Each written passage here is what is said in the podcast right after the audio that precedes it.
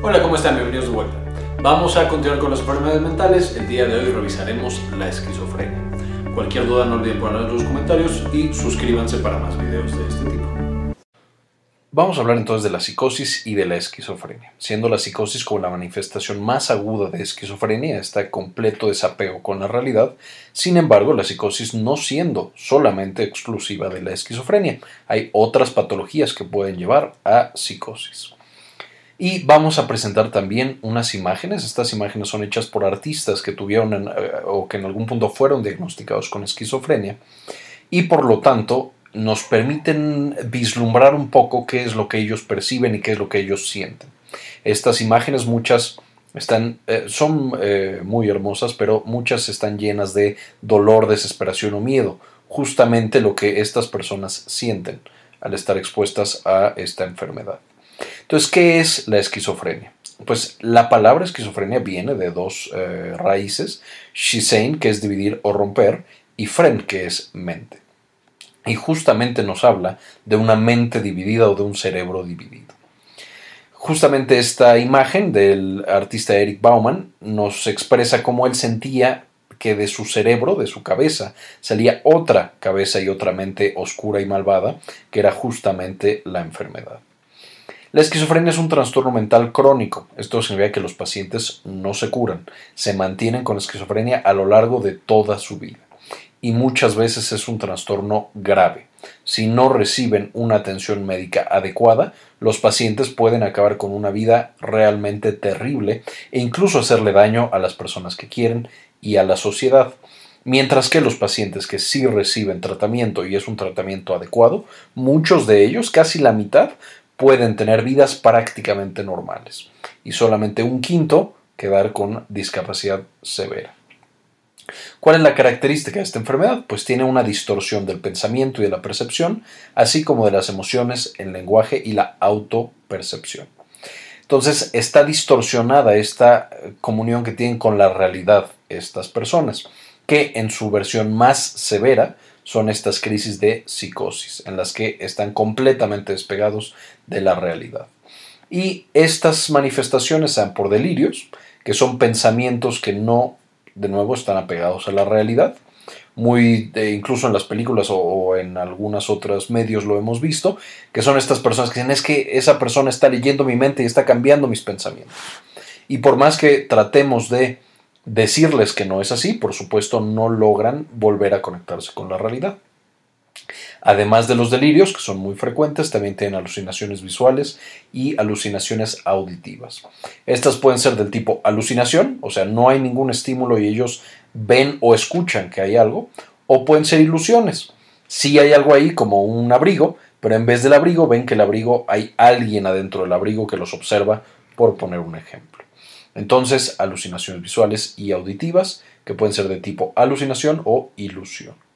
Todas estas son las manifestaciones clásicas, pero vamos a ver que no es lo único que presentan estas personas. ¿Qué tan importante es la enfermedad? Más de 21 millones de personas están afectadas en el mundo. Esto significa que de estas 21 millones, si tuvieran un adecuado acceso a tratamiento, la mitad podría volver a sus vidas. Pero como es más frecuente en la mayoría de los países, estos 21 millones de personas llegan a tener, muchos de ellos, la mayoría, una discapacidad severa y pueden tener problemas sociales, personales, legales, etc. Tienen una discapacidad significativa, ya quedamos los problemas sociales, académicos y laborales, y además de todos estos problemas culturales o con su medio ambiente, vamos a tener también una asociación importante con otras enfermedades, como las enfermedades cardiovasculares, ya sea por la fisiopatología y también de manera importante por el tratamiento, metabólicas e infecciosas. Y además de todo esto que ya tienen estas personas, es frecuente que presenten en su vida estigma y violaciones de derechos humanos. Típico esto que veíamos en los asilos, cuando metemos a los pacientes y son tratados literalmente como animales. Entonces, todavía en la actualidad, aunque afortunadamente esto está cambiando, pero todavía en la actualidad es frecuente que estos pacientes sean estigmatizados muchas veces llevándolos al aislamiento, al empeoramiento de su condición, a que no puedan tener vidas normales, familias, trabajos, etc. Y a una violación de sus derechos humanos. ¿Cuál es la causa de esta enfermedad? Francamente la causa no es conocida, no estamos seguros específicamente qué es lo que está pasando en estos cerebros que los hace actuar tan diferente y a veces de una manera tan alterada. Sin embargo, tenemos algunas pistas, pero que quede claro que estas son pistas, todavía no es la causa final. Primero, sabemos que los pacientes con esquizofrenia van perdiendo volumen cerebral, o sea, partes de su cerebro van degenerando y van trabajando menos, principalmente partes de la corteza cerebral, específicamente la corteza prefrontal, como vemos en esta resonancia magnética, y partes alrededor de los ventrículos. Entonces muchas de estas estructuras, hipocampo, corteza prefrontal, algunas estructuras del sistema límbico y del sistema mesocórtico límbico o sistema de recompensa, que ya las hemos visto en clases previas, empiezan de nuevo a degenerar y a tener menos neuronas y por lo tanto a tener menos actividad. Además de estos cambios neuroanatómicos, sabemos que tiene alteraciones de los neurotransmisores. Principalmente el clásico es la alteración de la dopamina que les dejo el enlace en la parte de arriba para ir al video de dopamina para que veamos todo lo que está implicado en esta enfermedad. Lo que se cree es que hay una gran cantidad de dopamina en este sistema mesocórtico límbico y algunas otras estructuras del cerebro. Y este exceso de dopamina, de nuevo es la teoría, es lo que genera muchas de las manifestaciones, incluidas las alucinaciones, los delirios y algunos otros aspectos de la eh, motivación y de la mente de estos pacientes. Sin embargo, conforme se van haciendo más investigaciones, aparecen alteraciones muy importantes en otros neurotransmisores. De manera que ahora el glutamato, por ejemplo, también es una parte integral dentro de la teoría para integrar este, esta patología de manera completa. Entonces, los dos principales, dopamina, que hay un exceso en esta teoría, y también el glutamato, que tiene eh, un importante déficit en la neurotransmisión del glutamato. No funcionan bien las sinapsis glutamatérgicas. Pero nuevo, también hemos encontrado alteraciones en acetilcolina, en eh, eh, glutamato, ya dije, noradrenalina y serotonina. Entonces, parece ser que es una gran cantidad de moléculas, sustancias químicas, así como una gran cantidad de estructuras en el cerebro. Y por supuesto también tiene un importante componente genético de todas las enfermedades mentales, esta es de las que más componentes biológicos eh, y genéticos se han encontrado. Y entre los genes más importantes, por supuesto, están algunos en el metabolismo de estos neurotransmisores, como la enzima MAO, que metaboliza las catecolaminas. Sin embargo, el gen más fuertemente asociado en estudios muy muy recientes con la fisiopatología de la esclerosis múltiple es el de las proteínas del complemento, específicamente la proteína C4, que ya mencionamos también en otro video, les dejo también eh, el enlace acá arriba. Estas proteínas del complemento del cerebro se encargan de algo llamado poda sináptica. Esta poda sináptica es, nosotros nacemos y tenemos eh, una gran cantidad de neuronas. Y estas neuronas, como hacen siempre las neuronas, hacen sinapsis, entonces se conectan unas con otras. Sin embargo, estas sinapsis, muchas de ellas son completamente no funcionales, no funcionan para absolutamente nada, solo ocupan espacio y gastan energía en el cerebro, haciéndolo, por supuesto, un cerebro poco eficiente. Entonces, lo que tiene que pasar es que las neuronas o estas sinapsis que no están teniendo una buena función, que no sirven para nada, son marcadas por esta proteína del complemento. Y eso permite que esa sinapsis sea destruida en este proceso de poda sináptica. Entonces van por aquí las células del sistema inmune recortando cuáles son las uniones que no nos sirven. Recortan, recortan, recortan. Y más o menos a los 4 a 6 años ya tenemos solamente sinapsis que funcionan y que vamos a utilizar en nuestras vidas. Y se detiene el proceso de poda sináptica. Lo que pareciera estar pasando, de nuevo, todavía es teórico, todavía es una hipótesis, pareciera que en los pacientes con esquizofrenia estas proteínas funcionan de más y entonces siguen podando, cortan y cortan y siguen cortando hasta que las neuronas quedan completamente aisladas, incluso unas pueden ya no funcionar y morir. Esto lleva, por supuesto, a que tengamos la pérdida de volumen cerebral, o sea que las neuronas están desapareciendo. También el volumen puede ser porque ya no tenemos las conexiones entre unas y otras. Y por supuesto también a una disminución en la producción y liberación de neurotransmisores. De manera que engloba de manera bonita los otros hallazgos que hemos encontrado, además del el hallazgo de que el principal factor de riesgo genético, de nuevo, es el gen de la proteína C4 del complemento. Desgraciadamente no tenemos todavía en seres humanos una comprobación y no tenemos un tratamiento que pudiera detener este proceso todavía. Todavía el tratamiento de la esquizofrenia es, en gran parte sintomático. Ahora, ¿qué lo causa?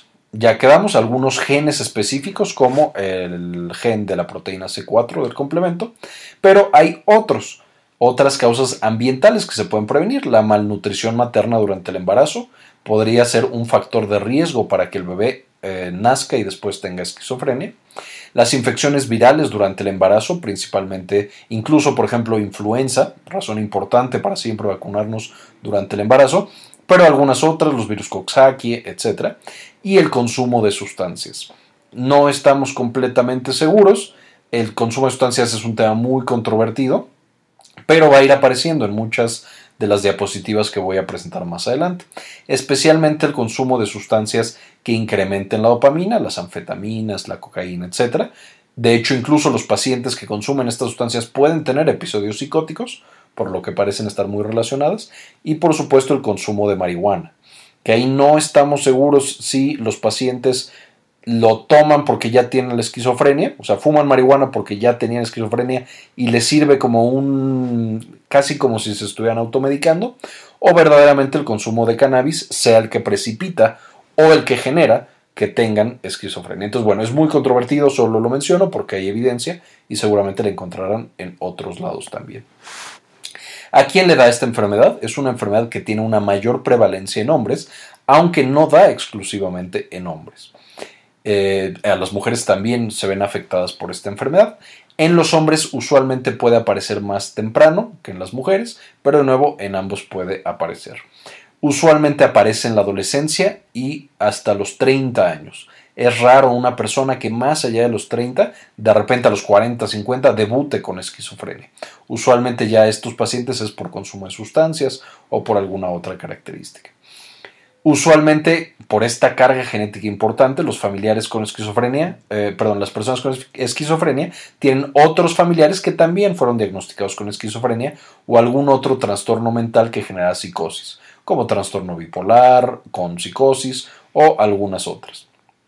Y de nuevo, usuarios de cannabis. No estamos seguros cuál es la relación. Muchas personas con esquizofrenia tienen después, eh, perdón, con consumo de cannabis tienen después episodios psicóticos y tienen esquizofrenia, pero no sabemos si el cannabis precipitó eso o ellos ya traían esta carga muy importante y eso los motiva más a eh, buscar estas sustancias como una forma de automedicación, entonces no sabemos bien qué pasa en esos pacientes. Y lo que va a pasar con, con las personas es, de nuevo, si no reciben tratamiento, puede ir empeorando este, este proceso que tiene el cerebro. Esta es una serie de ilustraciones de un autor inglés llamado Louis Wayne. La teoría de este autor Louis Wayne lo que nos dice es, él empezó pintando gatos y entonces se volvió conocido por muchos años trabajó pintando a estos gatos. Y mientras avanzaba su patología, él iba pintando a los gatos diferente, pues como él los iba percibiendo. De manera que las pinturas nos, nos permiten ver cómo él iba despegándose y desconectándose de la realidad, hasta que por supuesto son imágenes completamente abstractas. Por supuesto, Louis Wayne, como todos los pacientes esquizofrénicos, tenía estas fluctuaciones en las que tenía más conciencia y más psicosis, por decirlo de alguna manera, este, pero nos puede mostrar una ventana a cuál era la percepción que él tenía y cómo es que él expresaba esta percepción alterada a través de sus trabajos artísticos. Ahora, ¿cuáles son los signos y síntomas? ¿Qué sienten los pacientes y qué perciben los pacientes? ¿Y qué podemos ver nosotros en los pacientes? Pues estos eh, se pueden dividir en positivos, negativos, cognitivos y del estado de ánimo. Los signos positivos, que son los más característicos y los más em, famosos de esta enfermedad, son la psicosis, que de nuevo es este episodio severo en el cual las alucinaciones y el delirio es muy intenso y el paciente está completamente fuera de la realidad. Pero puede también tener el paciente en momentos que no sea franca psicosis, tener delirios, estas ideas que no correlacionan con la realidad, alucinaciones auditivas o visuales de tipo alucinación o ilusión, conducta y habla desorganizada, esto es, tienen conductas o, que no están hiladas unas con otras, como que no hay una planeación, tienen difícil, eh, dificultad para organizarse y para planear eh, también. Y el habla desorganizada es lo mismo, que están hablando una cosa y luego saltan a otra y luego se van a otra más allá y más allá. Las características de estos datos positivos es que, uno, son muy famosos, entonces nos permiten fácilmente identificar a un paciente con esquizofrenia y afortunadamente son, entre comillas, fáciles de tratar. Los antipsicóticos van a ser su principal efecto, quitar estos signos y síntomas positivos. Vamos a tener también los signos y síntomas negativos. Estos van a ser aplanamiento emocional, pobreza de lenguaje, algunos otros que ahorita voy a mencionar porque son muy importantes. Y la característica es que uno, a veces no son fáciles de identificar. Entonces podemos ver estas en un paciente y no pensamos que tenga eh, esquizofrenia, podemos pensar que tiene depresión o que tiene autismo o que tiene algún otro eh, trastorno mental. Esto hace que sea confuso solamente ver los, eh, signos negativos, pero son muy importantes y son difíciles de tratar. Los antipsicóticos, de hecho, no son muy efectivos en mejorar estos datos negativos y muchas veces son los que generan la mayor discapacidad en los pacientes.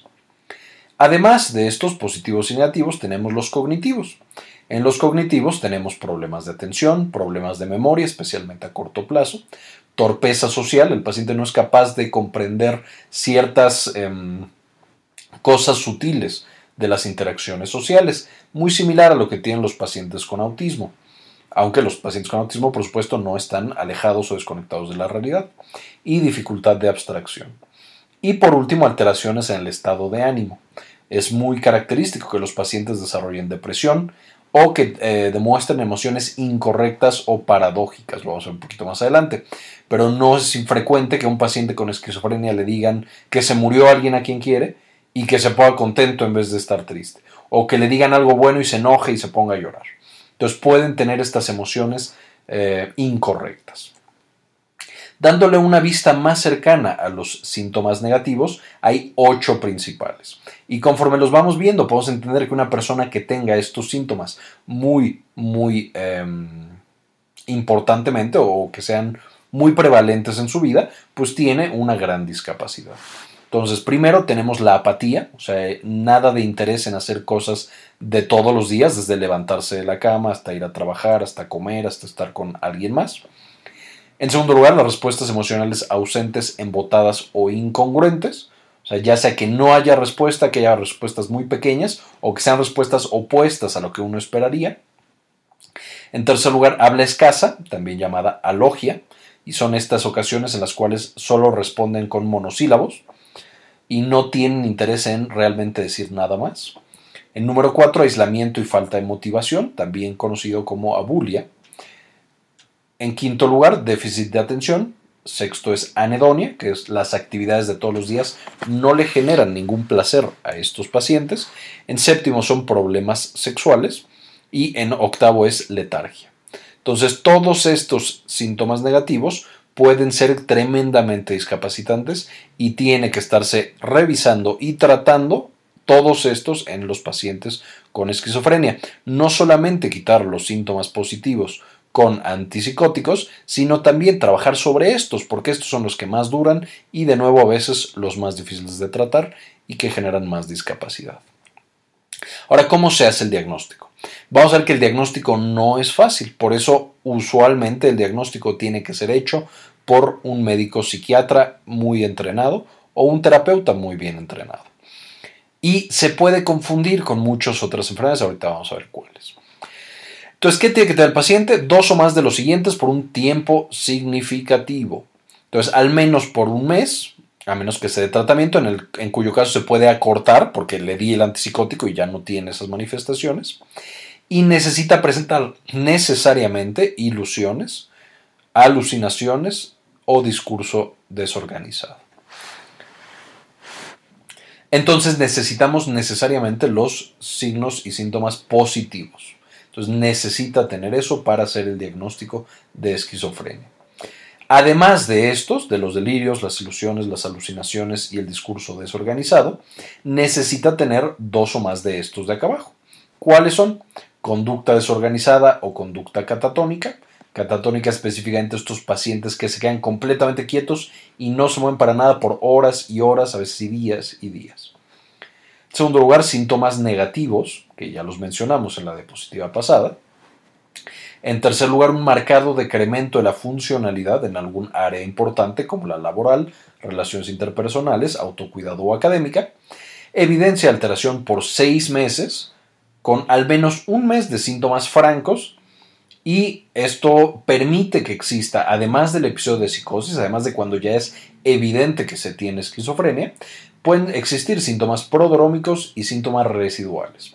Esto es un mes antes de que tuviera el brote psicótico y en el trabajo dijera que el jefe es una persona lagarto y que está tratando de conquistar el mundo.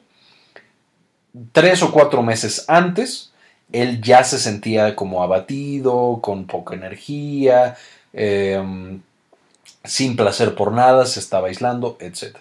Y después de que nosotros le damos el antipsicótico, todavía por algunos meses puede sentirse todavía con todos estos síntomas negativos o a lo mejor todavía escucha que le habla una vocecilla, aunque ya es mucho menos.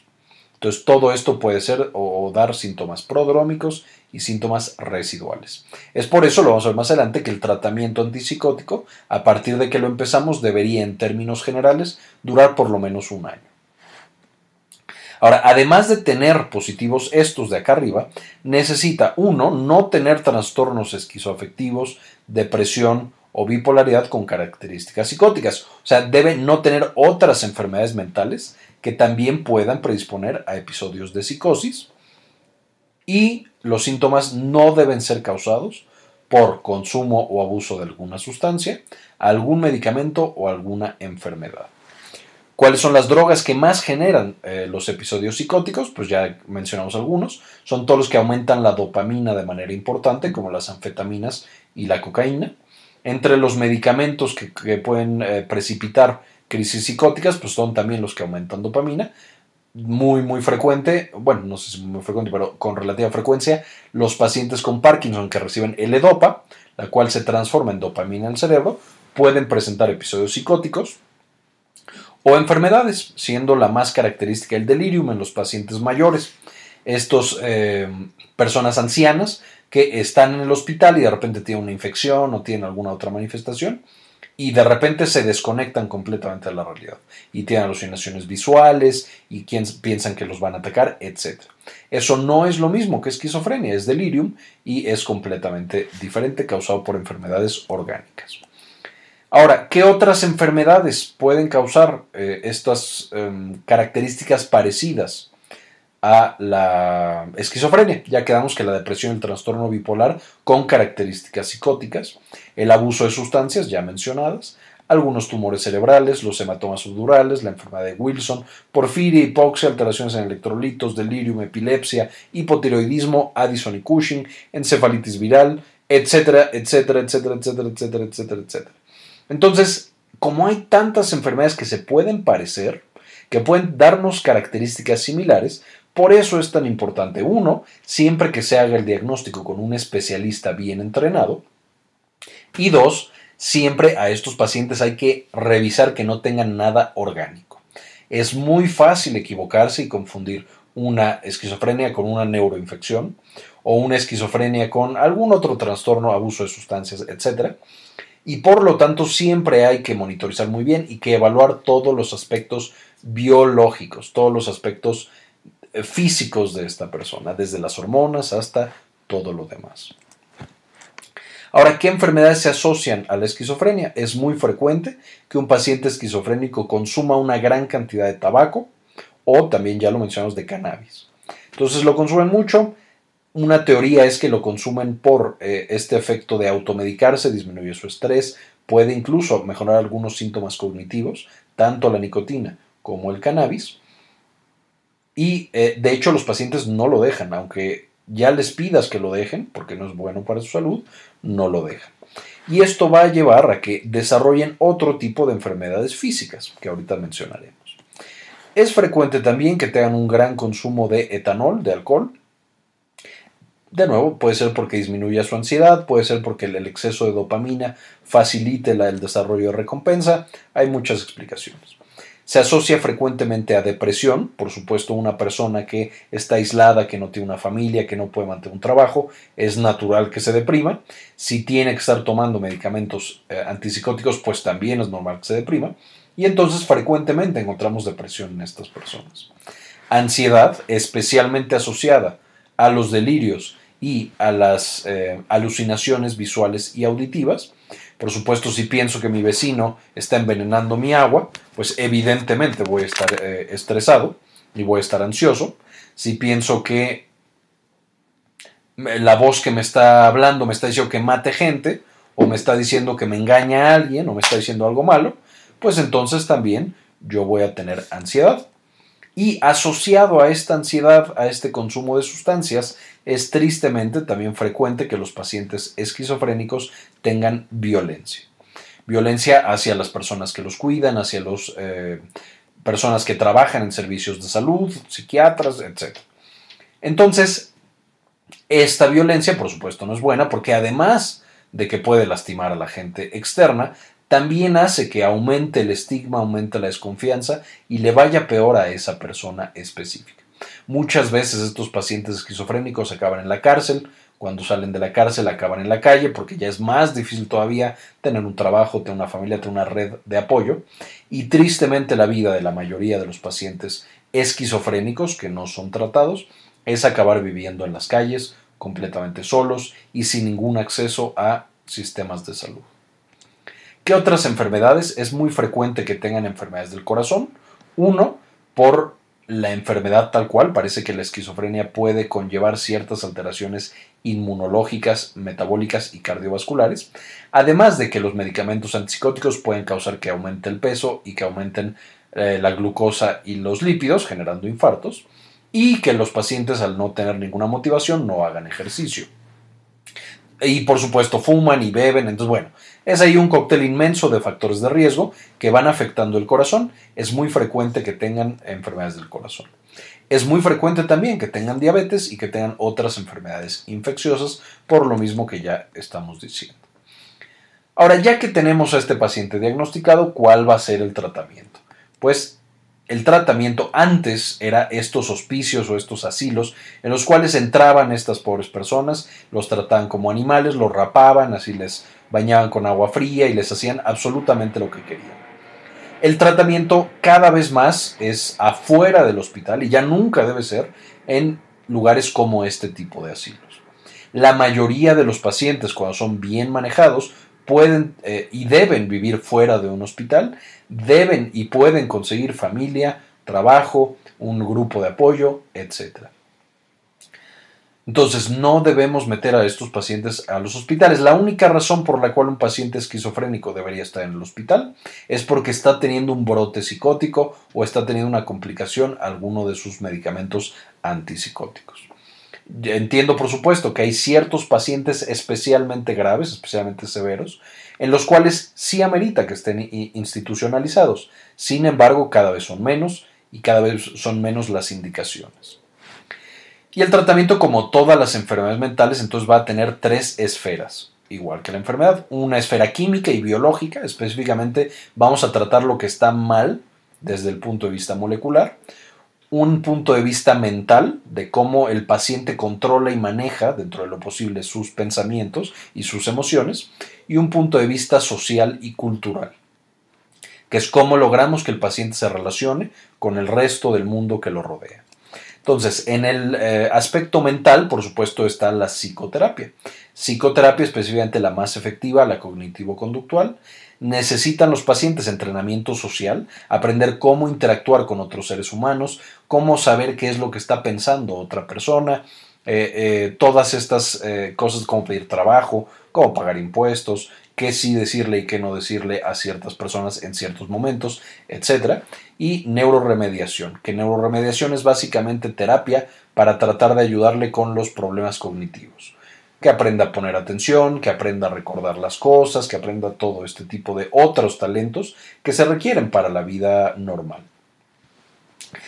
Es muy importante también por supuesto, cambiar nuestra cultura, no estigmatizar a estos pacientes, no hacer que o forzar directa o indirectamente a que una persona acabe viviendo en la calle sin ningún bien ni para él o ella ni para las personas que lo rodean, sino aprender y desarrollar estrategias para captar a estos pacientes, tratarlos de una manera adecuada y que tengan vidas felices, plenas, dentro de lo que cabe normales y que sean, sean miembros productivos de sus familias y de sus sociedades.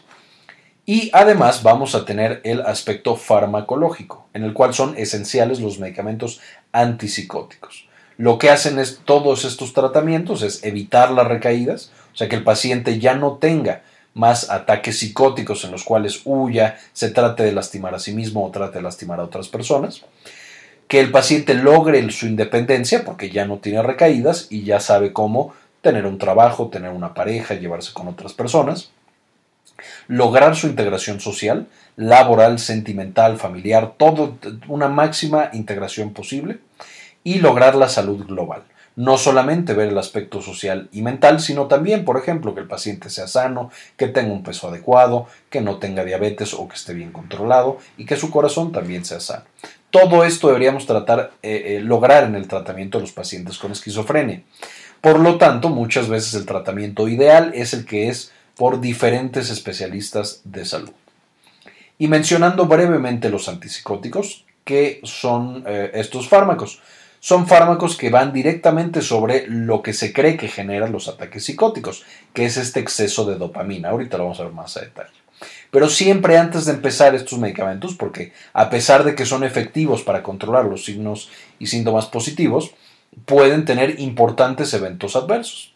Entonces, antes de empezar, necesitamos tener registrado en el paciente peso y presión arterial, Necesitamos para muchos tomar antes un electrocardiograma, por ejemplo el aloperidol, siempre antes deberíamos tener un electrocardiograma. Necesitaríamos un recuento sanguíneo completo, especialmente por el fármaco clozapina, que la clozapina puede llevar a que las células del sistema inmune dejen de aparecer en la sangre y dejen de producirse, siendo esto muy peligroso. Hay que tomar creatinina, urea y electrolitos porque pueden causar problemas también en el riñón eh, en algunos pacientes. Hay que revisar la función hepática, hay que eh, revisar la glucosa, porque medicamentos como la olanzapina y la clozapina pueden llevar a que se eleve la glucosa y que el paciente desarrolle diabetes. Hay que checar los lípidos, porque varios de los antipsicóticos aumentan la carga de lípidos y favorecen los infartos. Y la prolactina, porque pueden causar hiperprolactinemia. Hay que tener un nivel basal y después monitorizar para ver que no se salga de control. ¿Cómo funcionan entonces estos antipsicóticos? Si la teoría principal y, mucha de la evidencia sugiere que en particular los síntomas positivos y los brotes psicóticos están dados por un, eh, exceso de dopamina, pues entonces los tratamientos lo que hacen es que bloquear, bloquean perdón, a los receptores dopaminérgicos, específicamente a los receptores D2. El problema es que hay receptores D2 en muchas estructuras del sistema nervioso central. Hay principalmente cuatro eh, estructuras en las cuales eh, funciona la dopamina. Y es importante también recordar que aunque su principal efecto farmacológico es sobre los receptores de 2, tienen también importantes funciones sobre otros receptores, como el receptor de 1, y sobre otros eh, sistemas de neurotransmisores que vamos a mencionar más adelante, como histamina, acetilcolina, noradrenalina, serotonina, etc. Y entonces, ¿cuáles son los cuatro principales sistemas dopaminérgicos en el cerebro que ya mencionamos también en esta otra clase de dopamina? Pues tenemos el mesocortical, el mesolímbico, el nigroestrial y el túbero infundibular. Cada uno va a tener funciones diferentes. Por ejemplo, vamos a tener un sistema que se encarga de la vía motora, que nosotros caminemos y nos movamos de manera adecuada por la vía piramidal. Vamos a tener eh, el sistema mesolímbico, principalmente encargado de la respuesta de recompensa, y vamos a tener el tubero infundibular, que se encarga mucho de la secreción de hormonas, principalmente la dopamina. Entonces, teniendo estos cuatro sistemas, si nosotros damos el antipsicótico, por supuesto, todos van a tener alteraciones. No solamente el que nosotros queríamos, sino que todos tienen alteraciones importantes. ¿Cuáles son estas alteraciones?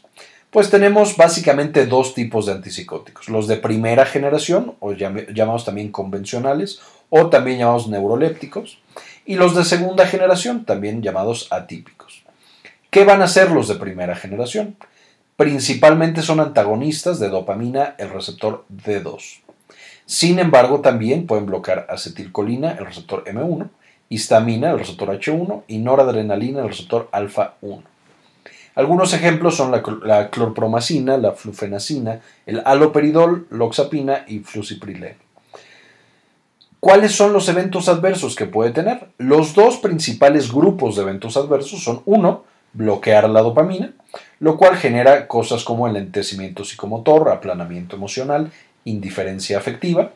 Eh, pueden también generar este, alteraciones motoras como síndromes extrapiramidales en los que los pacientes desarrollan algo muy similar al Parkinson, justamente porque estamos bloqueando su transmisión dopaminérgica. Y todas estas características de bloquear la dopamina de manera tan intensa se conocen también como síndrome neuroléptico. Este síndrome neuroléptico es la razón por la cual estos eh, medicamentos de primera generación son conocidos como neurolépticos. Además de estos efectos, al bloquear acetilcolina, histamina, noradrenalina, tenemos otras manifestaciones. Por ejemplo, sedación, por ejemplo, em, hipotensión, sequedad de boca, puede tener estreñimiento, alteraciones sanguíneas y algunas alteraciones cardiológicas, principalmente en la conducción eléctrica al corazón, generando básicamente arritmias. No en todos los pacientes, pero en algunos puede llegar a pasar. Y en la segunda generación también tenemos antagonismo del receptor D2, aunque este es menos intenso, digámoslo así. Pero también bloqueamos al receptor de serotonina 5-HT2A y activamos al receptor de serotonina 5-HT1A. En estos tenemos a la clozapina, que es considerado uno de los antipsicóticos más potentes, pero también uno de los más peligrosos, especialmente por estas manifestaciones en la sangre. Tenemos a la quetiapina, risperidona, ciprasidona y aripiprazol, que este, el aripiprazol es de los más nuevos. Estos también tienen, eh, pueden llegar a tener efectos sobre la dopamina, como esta eh, síndromes extrapiramidales, pero no es tan frecuente porque de nuevo no bloquea tan fuerte los receptores de dopamina. ¿Qué pueden sentir o tener de eventos adversos estos pacientes? Sedación, náusea, eh, ya quedamos lo de las células sanguíneas, que es especialmente importante con la clozapina problemas en el esófago, hiperglucemia y cetoacidosis diabética, diabetes, aumento de peso, alteraciones metabólicas y problemas cardíacos como la miocarditis. De manera que como son medicamentos muy efectivos, pero son medicamentos peligrosos, por supuesto, siempre deben ser recetados y supervisados por un médico especialista en estos temas. Los médicos de primer contacto pueden llegar a eh, darlo para urgencias, por ejemplo, en em, la crisis psicótica, pero siempre con estas precauciones. Y aquí les dejo la bibliografía. Estos son los principales autores de los cuales saqué las imágenes eh, de estas manifestaciones de esquizofrenia que tenían y también estos de acá abajo. Bueno, esos no son obviamente las imágenes, son más bien la información, igual que estas de acá. Muy bien, esto fue todo por el video de hoy, espero les haya gustado y le hayan entendido. Agradezco muchísimo a todos los miembros de Patreon que nos apoyen a seguir haciendo este contenido y les dejo en la parte de arriba un enlace para que también ustedes se puedan suscribir. Y como siempre, ayúdenos a cambiar el mundo, compartan la información.